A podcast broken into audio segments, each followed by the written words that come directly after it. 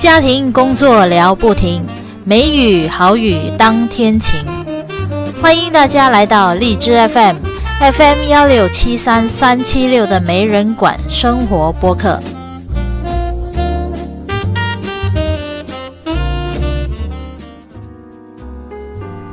大家好，我是来自马来西亚的佳梅。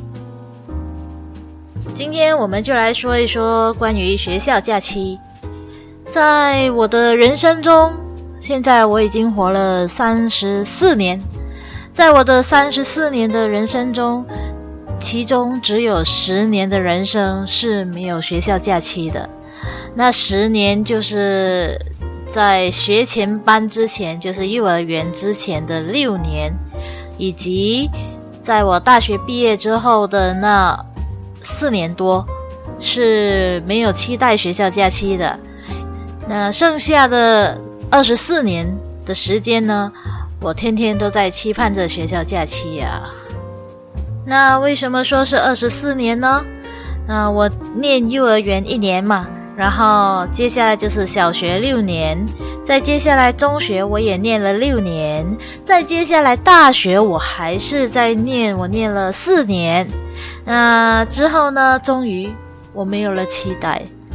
我开始工作了，所以在工作，我是在那个工厂里做 ID 部门的，所以跟学校假期完全脱离了关系，一点都不知道什么时候是学校假期，什么不时候不是学校假期。一直到我当了讲师之后，啊，我又开始期待我的学校假期了。可是呢？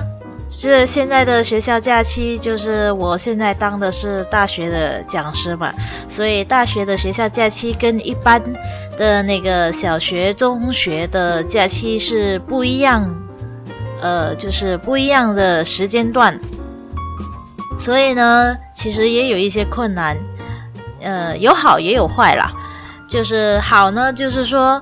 当我要去旅行啊，我要去呃去度假的时候呢，那那个时间段正好不是小学和中学的学校假期，所以呢，我去旅行的话，呃，旅行费也会比较稍微比较便宜一点。那如果说不好的话呢，就是。呃，如果我要跟我的家人、我的亲戚一起去的话，他们都是趁着学校假期，他们的孩子不用上学嘛，所以当父母的才有机会能够出国去旅行啦，或者是到处去游玩，而我呢，就没有办法能够跟得上他们了。那话说小时候呢？我的学校假期的时候，我几乎都是在虚度光阴啊。那时候呢，就通常都不会做些什么特别的事情。一直到我长大之后呢，就开始渐渐的觉得说自己的时间已经不够用了，所以想要多出去走一走，看一看这个广大的世界，看看各种的风俗民情，呃，至少让自己就增加一下自己的见闻嘛。所以呢，在我开始当了讲师之后，我的其中一个目标就是每年都出去一趟，去做一趟的旅行，是长途的也好，短途的也好，国内的也好，国外的也好，就至少让自己出去，一来是去散一散心，二来呢也是增加一下自己的知识。那今天我就来说一说，在今年的四月。的学校假期的时候，我去了一趟日本。那我称这个这一趟旅行为金板神奈河之旅。所谓金板神奈河，金就是京都，板就是大阪，神就是神户，奈就是奈良，然后河就是和歌山。这是关西，就是日本的西部，关西的五个省份。其中以大阪为中心点，然后京都、神户、奈良、和歌山都是围绕在大阪的东西南北。那这一趟旅行呢，为期两周，这是我第一次自己策划的一趟旅行。嗯，我们一共有四个人，就是我和我的朋友以及我的老弟。还有一位是我老弟的朋友，就两男两女。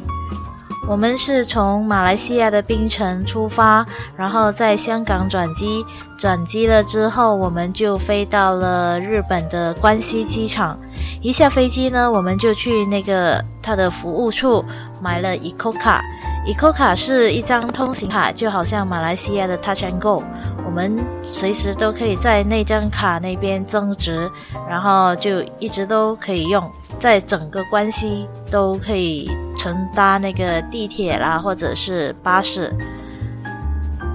然后我们的第一站呢，就是去和歌山。和歌山是大阪以以南的地方。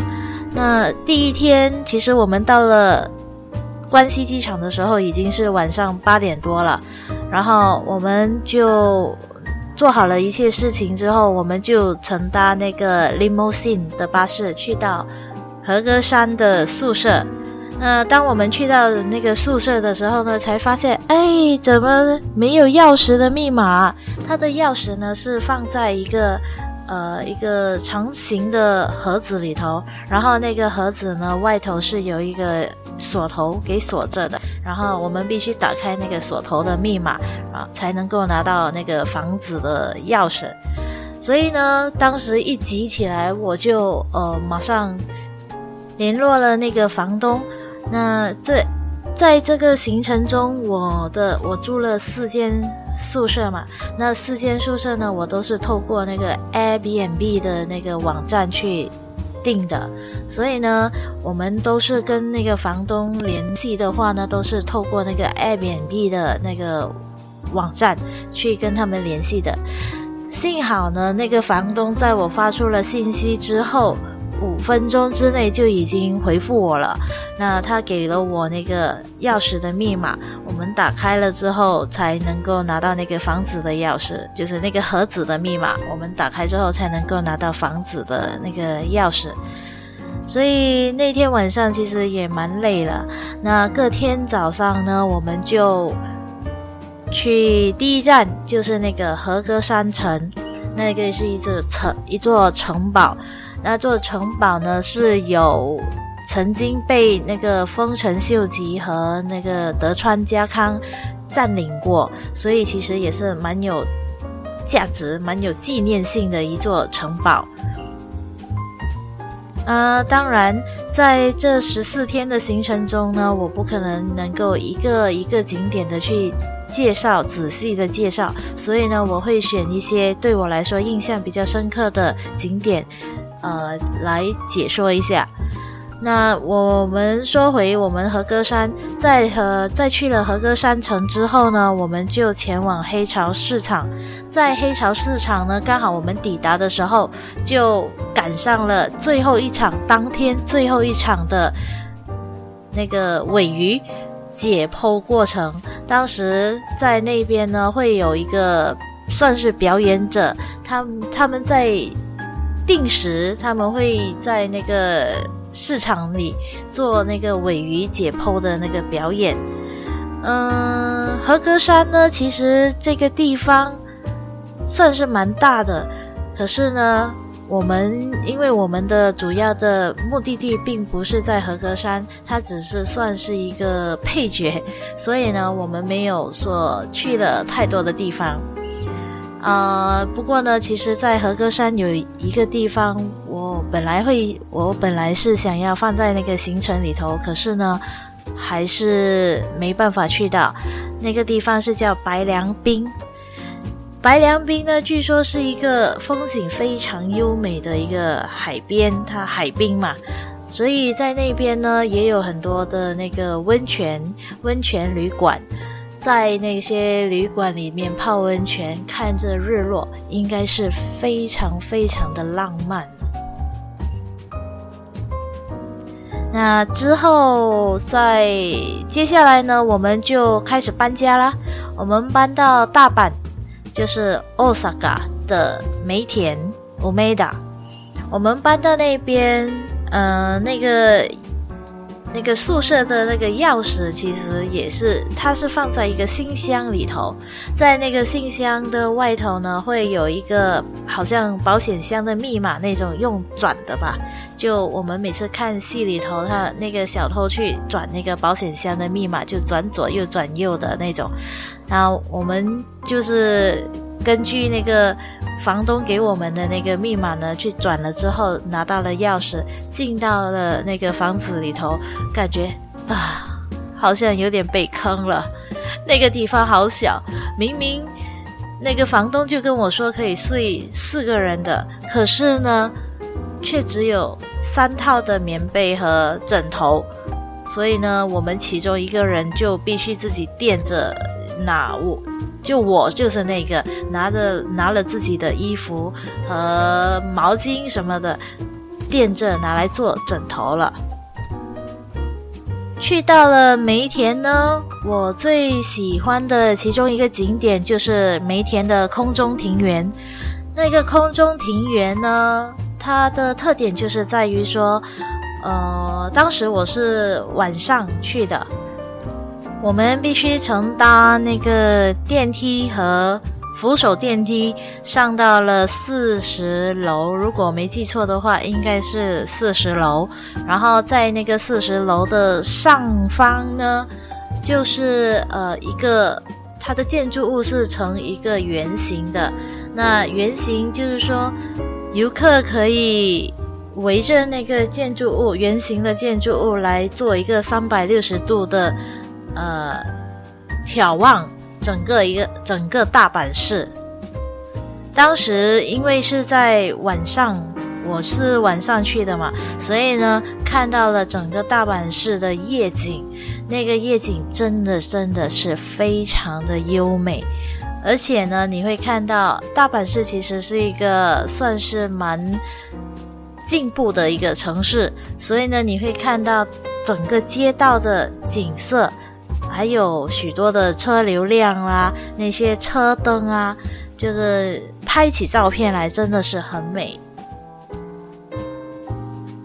那刚刚我已经说了，大阪是我的整个行程的一个中间点，所以呢，我们这一次搬到大阪的梅田呢，主要是因为我们要从大阪去到奈良。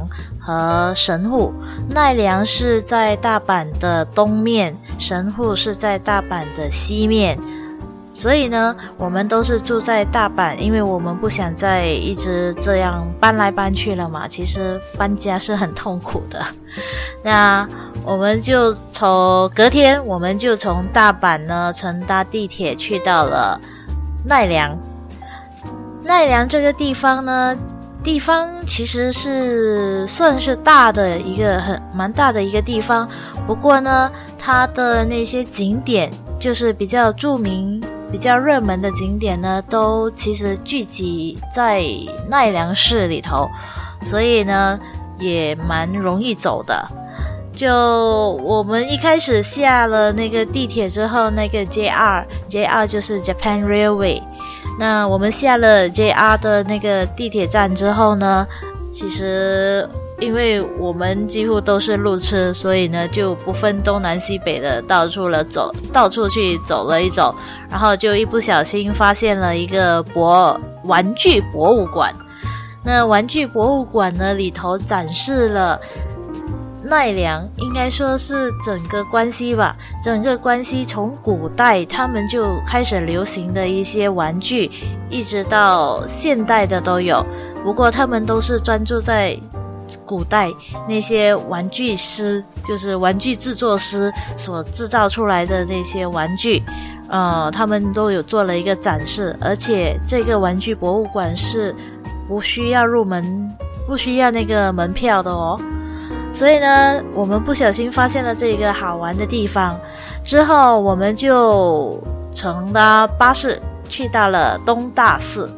那东大寺是一个我很喜欢的一个一座寺庙。那座寺庙呢，它是奈良算是最古老的一家一一座寺庙吧。然后那一座寺庙呢，都是有木材。所制作的，然后整间寺庙很宏伟、很壮观，而且当时正好有一些活动在那个寺庙那一头，所以呢，呃，真的人潮很多。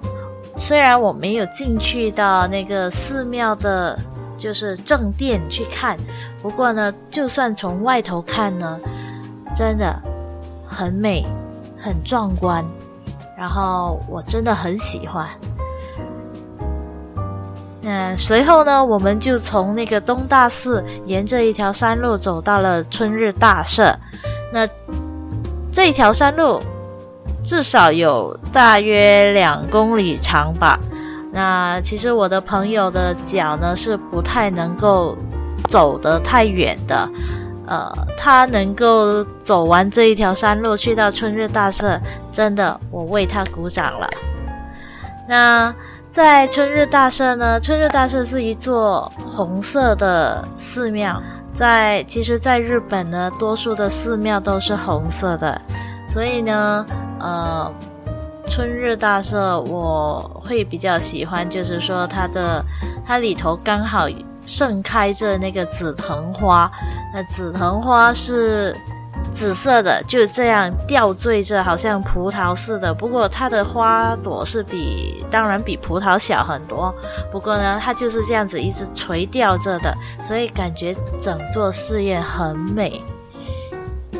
接下来呢，我们就从那个春日大社大巴士回去到那个奈良站。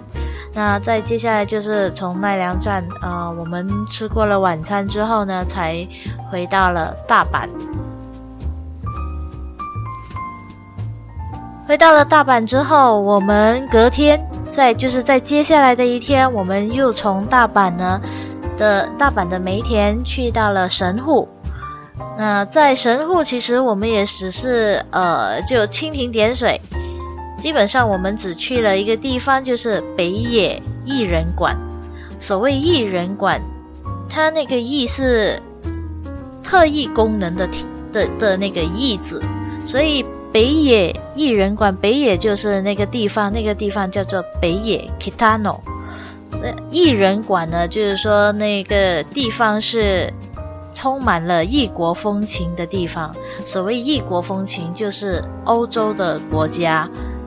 呃，和西方国家，因为呢，那个地方曾经有，就是吸引吸吸引进了很多的那个西方人，有英国人，有欧洲人，也有呃，还有德国人，所以呢，每一座在整个区域里头有许多的建筑物，那些建筑物呢，都是充满着。那些西方的文化，其中一座建筑物是叫做英国馆。那英国馆就是里头想当然的，就是充满了英国的气息，英国人的气息。那这座建筑物呢？这座英国馆是其实是模仿了福尔摩斯 Sherlock Holmes 的那个住宅来设计的。所以呢，里头有摆设了一些侦探的用具，比方说放大镜啦、望远镜啦，甚至是那种就是福尔摩斯戴的那个帽子和穿的那衣服，还有他的烟斗啦。当然，福尔摩斯这一个这号人物呢，只存在于小说里。不过呢，他们把它模仿了，模仿的真的是似模似样的。另外呢，神户也有，呃，最出名的就是神户的牛肉嘛，所以呢，我们的午餐其实我们都在神户吃了那个牛肉。另外，神户最著名的有一个地方叫做有马温泉啊，又是温泉哈。可是呢，我还是没去到，呃，主要是因为有马温泉距离北野艺人馆，呃，也蛮有一段距离的，所以呢，如果要再特地一趟过去的话呢，我怕到时候我会来不及乘搭地铁回到大阪。呃，还有就是姬路城，姬路城也是一座城堡，而且是日本三大著名城堡之一。可是呢，姬路城也是，它是比神户还要远的地方，所以我也是没去成。如果有机会再过去关西的话，我想我会去尝试一下有马温泉，就是那个著名的温泉，还有去一趟姬路城。所以呢，在神户基本上我只去了一个地方，就是北野艺人馆。之后呢，我们就从大阪的梅田搬家去到了京都。在京都去到了京都的第一件事，就是在车站里头啊寄放我们的行李，因为我们不想带着行李去逛嘛，然后。那个寄宿的地方，就是那个宿舍呢，又不允许我们太早去 check in，所以呢，我们也只能把我们的行李行李暂时寄放在车站里头。然后寄放了行李之后呢，我们就去那个福建道和大社。这福建不是中国的福建哦，它是埋伏的伏，福建。见看见的见，那福建道和大社，那福建道和大社呢，最著名、最著名的就是那个千鸟居。所谓千鸟居呢，它像是一个门楼，那是一层呃一个一个的门楼，做成了好像一个时光隧道。当你走进去那个千鸟居的时候呢，你会你会感觉到。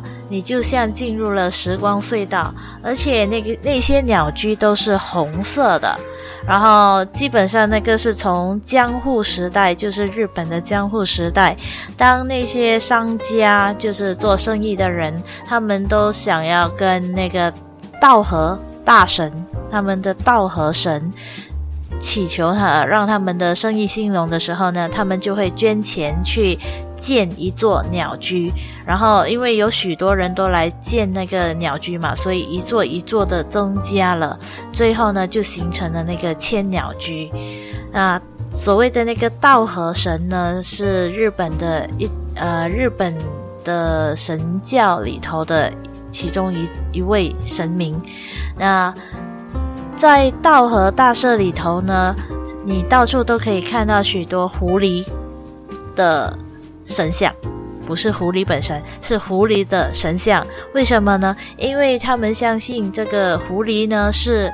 道和神的使者，所以呢，你你到处都可以看到狐狸的神像，有大尊的，有小尊的，甚至在那个他的正殿，就是那个道和大社的正殿旁边，都会有两尊的狐狸，啊，狐狸雕像。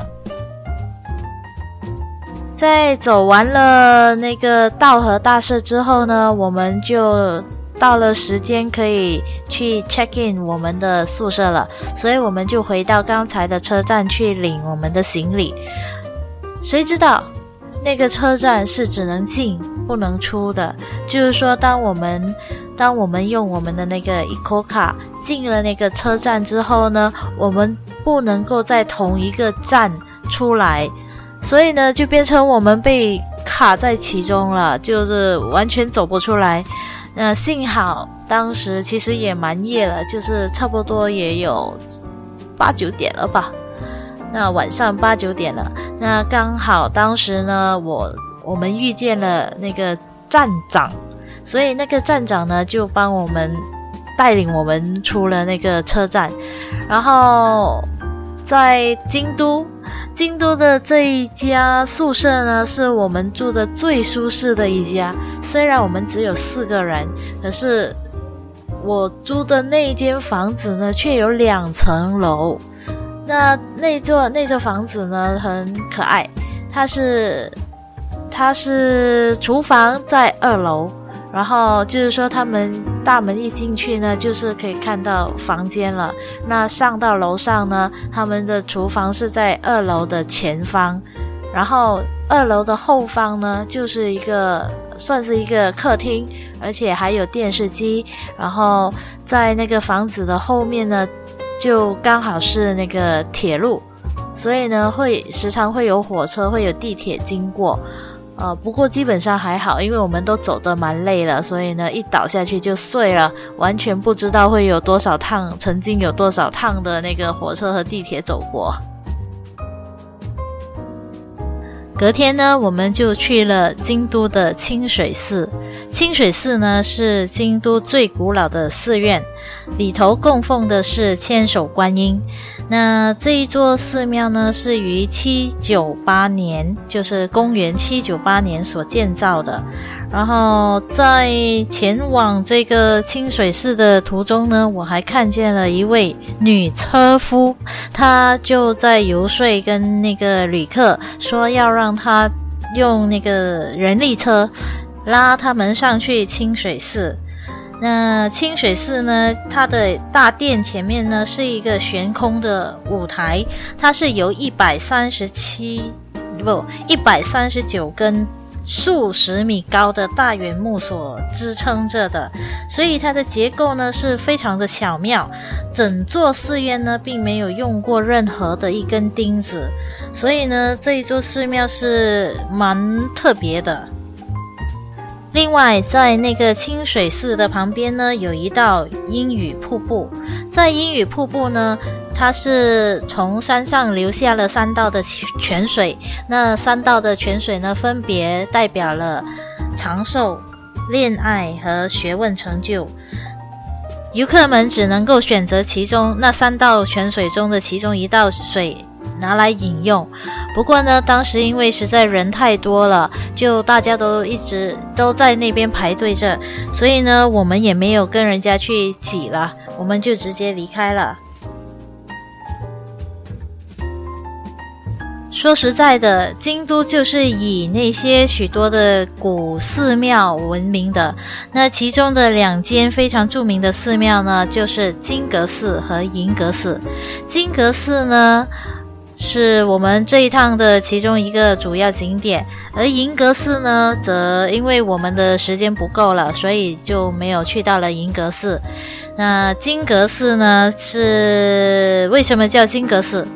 那是因为。它有一座建筑物叫做舍利殿，那一座整座的舍利殿呢，它都从外观看，它都是由那个金箔来包围起来的，所以整座的建筑物呢，都是看起来都是金光闪闪的。另外还有一间寺庙呢，是我蛮喜欢的，那是也是坐落在京都那一座寺庙呢，叫做东本院寺。那东本院寺呢？其实里头我并不知道它供奉的是什么神明，因为里头一尊神像都没有。然后它只是一个，它的正殿呢，只是一个很大很大的空间。那在那个空间里头呢，四面都是平平的墙壁，算是墙壁吧，就是那种纸纸做的那种呃纸壁吧。那里头呢都是空荡荡的。也因为那边是空荡荡的一片，所以呢，几乎都没有什么人潮。所以呢，我们就在那边坐下来静坐了一下。静坐了之后呢，真的是感觉清醒多了。在京都的最后一天呢，我们去了最后一个景点，就是嵯峨野的蓝山。蓝山就是那个纪晓岚的蓝。那蓝山，我们要去到蓝山呢，其实我们一大早就必须乘搭电车前往一个地铁站，叫做马窟站，然后再从那边呢乘搭那个小火车去到呃那个蓝山。那蓝山呢，最著名的就是它的那一片青绿的竹林，那片竹林真的是。走着走着，在那个竹林里头呢，你都会感觉好像身处在一个很平静的一个空间，那你的身心呢，都真的能够得到放松。虽然那边人潮是蛮多的，毕竟那个是蓝山最著名的地方嘛，可是呢，我还是依着自己的脚步，慢慢的走着走着。那最后呢，我走出了那片竹林，去到了一个比较广阔的地方，在那边呢，他们就有卖一些小食。呃，在那边呢，我们买了那个雪糕，那雪糕呢有呃樱花口味的，还有一个就是绿茶口味的。嗯，我觉得那个樱花口味的雪糕其实还蛮好吃的。那还有呢，就是那边我也喜欢它的其中一个小食，叫做麻薯豆腐。对，麻薯豆腐，可能因为加了麻薯吧，所以呢，那使得那个豆腐呢口感会是更加的顺滑，然后有一点韧性，可是呢又不至于说太太有嚼劲。游完了京都，我们又在搬家回到了大阪。这一次呢，我们不住在大阪的梅田了，我们住在大阪的南波。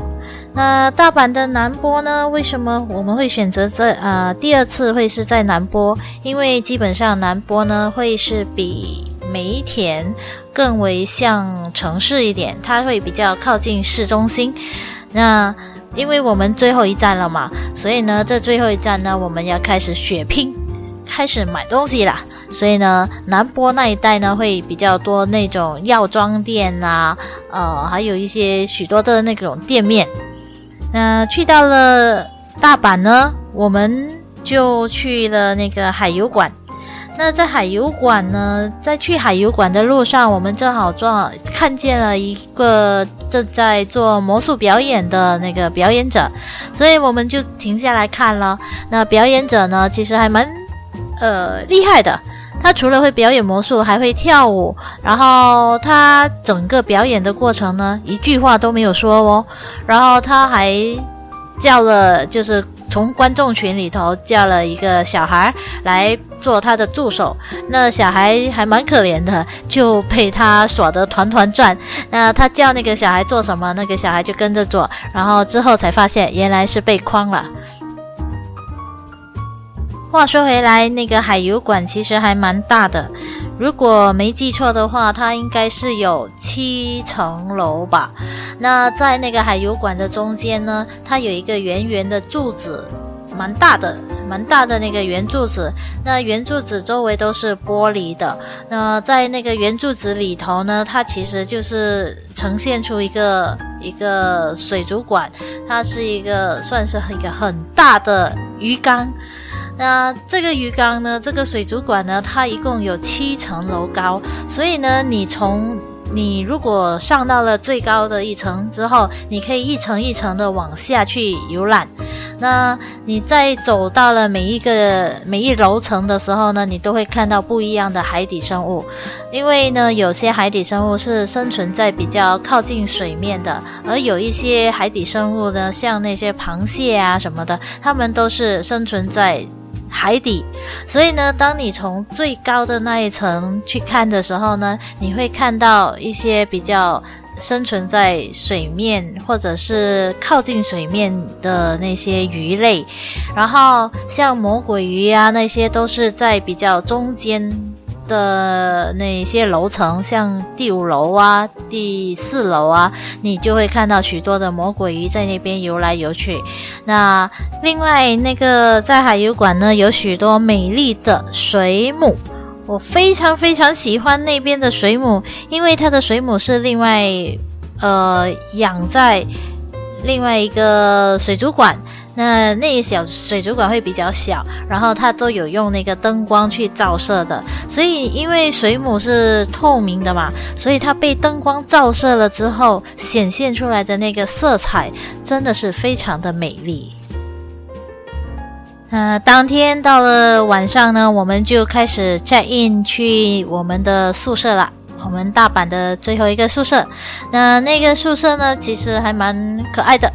因为那间房间呢是没有冲凉房，它只有厕所。就是说，我们如果要洗澡要冲凉的话呢，我们必须去到另外一个另外一个楼层啊，因为那个房东他在另外一个楼层呢租了另外一间房子，里头是有冲凉房的，那好让我们去那边冲凉。所以每当我们要冲凉的时候呢，要洗澡的时候呢，我们就必须拿好我们洗澡的那些用具和衣服，去到另外一个楼层的冲凉房去洗澡。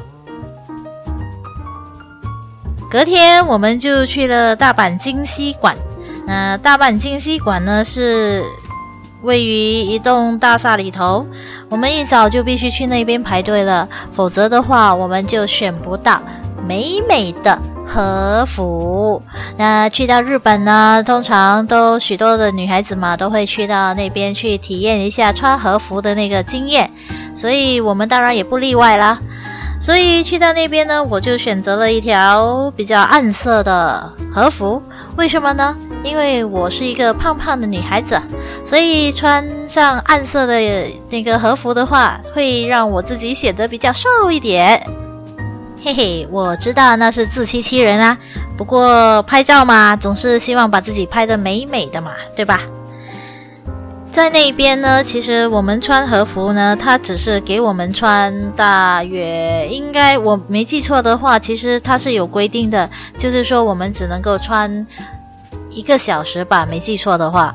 不过呢，呃，因为那个地方其实不大，所以呢，我们穿了和服走了两圈。然后我们就把和服还回给他们了，呃，因为我们要去下一个景点了。那下一个景点是什么地方呢？那是大阪很著名的天守阁。那天守阁呢，有另外一个名字，也叫做大阪城。呃，其实这让我想起了一首儿歌，呃，就是大阪城的姑娘。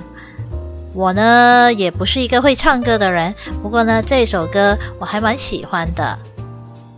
话说回来，这个大阪城呢是由那个丰臣秀吉于一五八三年所建造的，后来呢又被那个德川家康给占领了。然后二战的时期呢，这个大阪城呢也成了空袭的其中一个目标。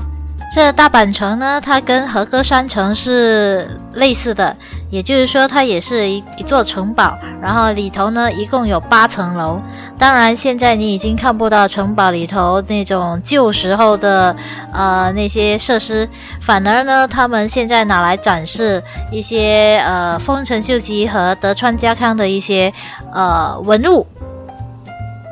这段旅程呢，其实我觉得有一些遗憾，就是我因为我是在四五月的时候去嘛，所以呢樱花也没有了。所以如果是在大阪城外有刚好有很多樱花盛开的时候呢，大阪城其实是很美丽的。不过没办法啦，因为我在就是在二三月的时候，其实我也没办法能够拿到申请到假期，所以只能够等到四五月才出发喽。大阪还有一个非常非常著名的景点，就是 Universal Studio，就是那个环球影视城啊，那个是我们在大阪。也就是我们整趟旅程的最后一个景点啦。那这一个 Universal Studios 呢，它的门票其实还蛮贵的，而且当时正好是黄金假期，就是劳动节，五一劳动节，所以那个加上因为是黄金假期，所以它的门票就更贵了，贵上差不多有半倍吧，就是比平常的门票的那个价钱还要贵上零点五倍。那我们进到这个这个环球影视城的时候呢，我们最主要的目标就是去 The Wizarding World of Harry Potter，那就是那个哈利波特的那个一个村落嘛。那里头呢有许多的建筑都是跟故事里头的那些建筑是做的十分相似的。呃，不过呢里头卖的东西也不便宜。因此呢，我们也没有买什么纪念品，呃，反正我们去那边喝了著名的 Butter Beer，啊，Butter Beer 在 Harry Potter 里头呢，当然是家喻户晓的啦，是吧？呃，当然那只是普通的一般的汽水啊。不过呢，我们就是尝试一下嘛，至少就当做说啊，我们已经喝过了 butterbeer，所谓的 butterbeer 的味道是怎么样的呢？它就是普通的一杯汽水。走完了影视城呢，我们就开始回到了我们的宿舍呢，去收拾我们的行李，因为隔天我们就要飞回来啦。啊，收拾行李的时候真是一个头痛啊，因为我们买了好多东西，尤其是药妆嘛。呃，我们应该说，许多人去到日本、去到大阪呢，基本上一定是逛药妆店，啊，买了不少的东西。不过，对我来说，其实我也没买很多，因为我的钱不够了。好啦，这就是我在今年的学校假期所做的事情。接下来，明年我又打算去什么地方呢？那是还在计划中。呃，至于各位呢，各位听友，你们在新的一年又有什么新的目标呢？下期预告就是新年的目标。二零一六年你们自己觉得过得如何？二零一七年你们又有什么样的目标？是大目标还是小目标？欢迎各位听友来稿跟我一起分享，或者是能够加入我的 QQ 群“没人管生活播客”二八幺五八幺三七七。谢谢各位的收听。拜拜。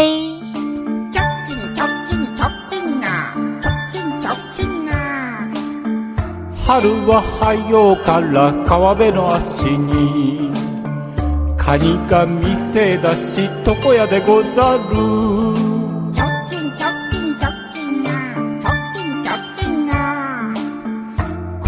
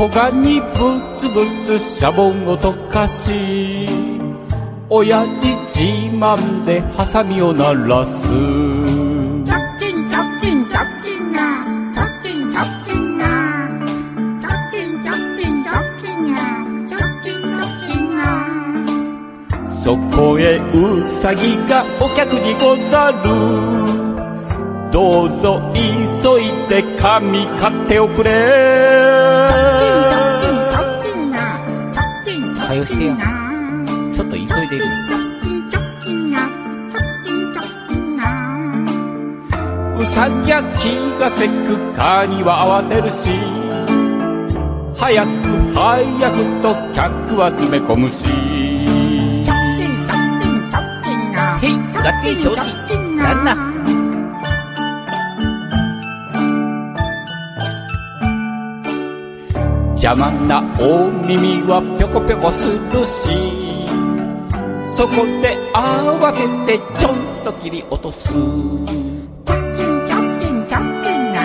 超近超近超近啊！いて。